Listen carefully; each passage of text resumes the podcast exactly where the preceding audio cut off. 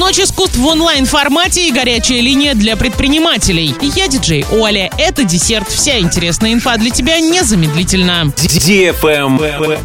News. В Оренбургской области 4 ноября пройдет Ночь искусств в онлайн-формате. Областные культурные учреждения подготовили более 800 видео, выставок, мастер-классов, концертов, виртуальных экскурсий, спектаклей и других событий, которые позволят жителям Оренбургской области, не выходя из дома, принять участие. Видео-выставка будет проходить на нескольких площадках, таких как Губернаторский музей, Музей изобразительных искусств, галерея Оренбургский пуховый платок, областная филармония, областные театры, областные библиотеки. Подробнее обо всех мероприятиях акции вы можете ознакомиться на сайте урал56.ру для лиц старше 16 лет.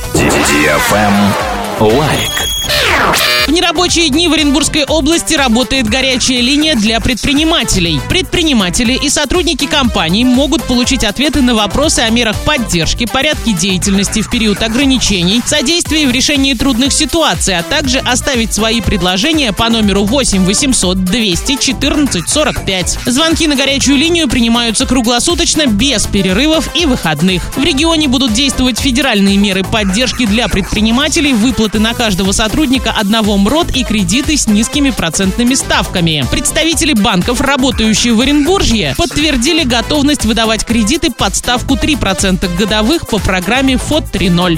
Travel Guide. Египет занимает первое место по бронированию туров на Новый год. Ему отдают предпочтение порядка 40% туристов. В пятерку лидеров также входят Турция, Объединенные Арабские Эмираты, Мальдивы и путешествия по России. Кроме этого, встречаются заявки на отдых высокие зимние даты в Мексике, Доминикане, Венгрии, Маврикии, Кубе. По данным сервиса путешествий, лидером на внутренних авианаправлениях из Москвы на Новый год являются Симферополь, за ним Сочи, Калининград, Кавказские минеральные воды и Петербург. На этом все с новой порцией десерта специально для тебя. Буду уже очень скоро.